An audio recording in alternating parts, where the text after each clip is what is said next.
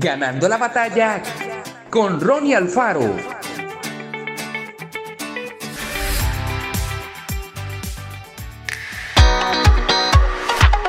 La madre de Wallace Stegner murió a los 50 años.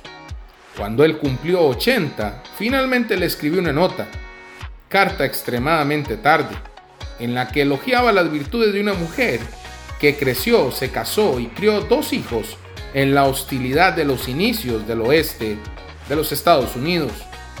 Era la clase de esposa y madre alentadora, incluso hacia las personas desagradables.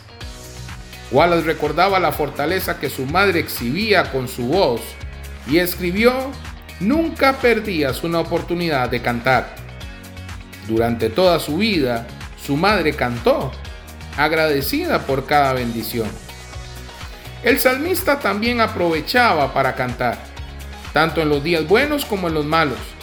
Las canciones no eran forzadas ni impuestas, sino una respuesta natural al Creador del cielo y la tierra, por la forma en que da pan a los hambrientos, por la forma en la que abre los ojos a los ciegos, y a los huérfanos y a la viuda sostiene.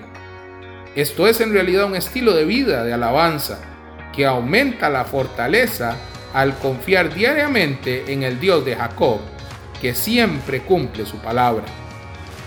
La calidad de nuestras voces no es lo importante, sino nuestra respuesta a la bondad sustentadora de Dios. Como expresa el antiguo himno, dulces melodías cantaré. Que Dios te bendiga grandemente.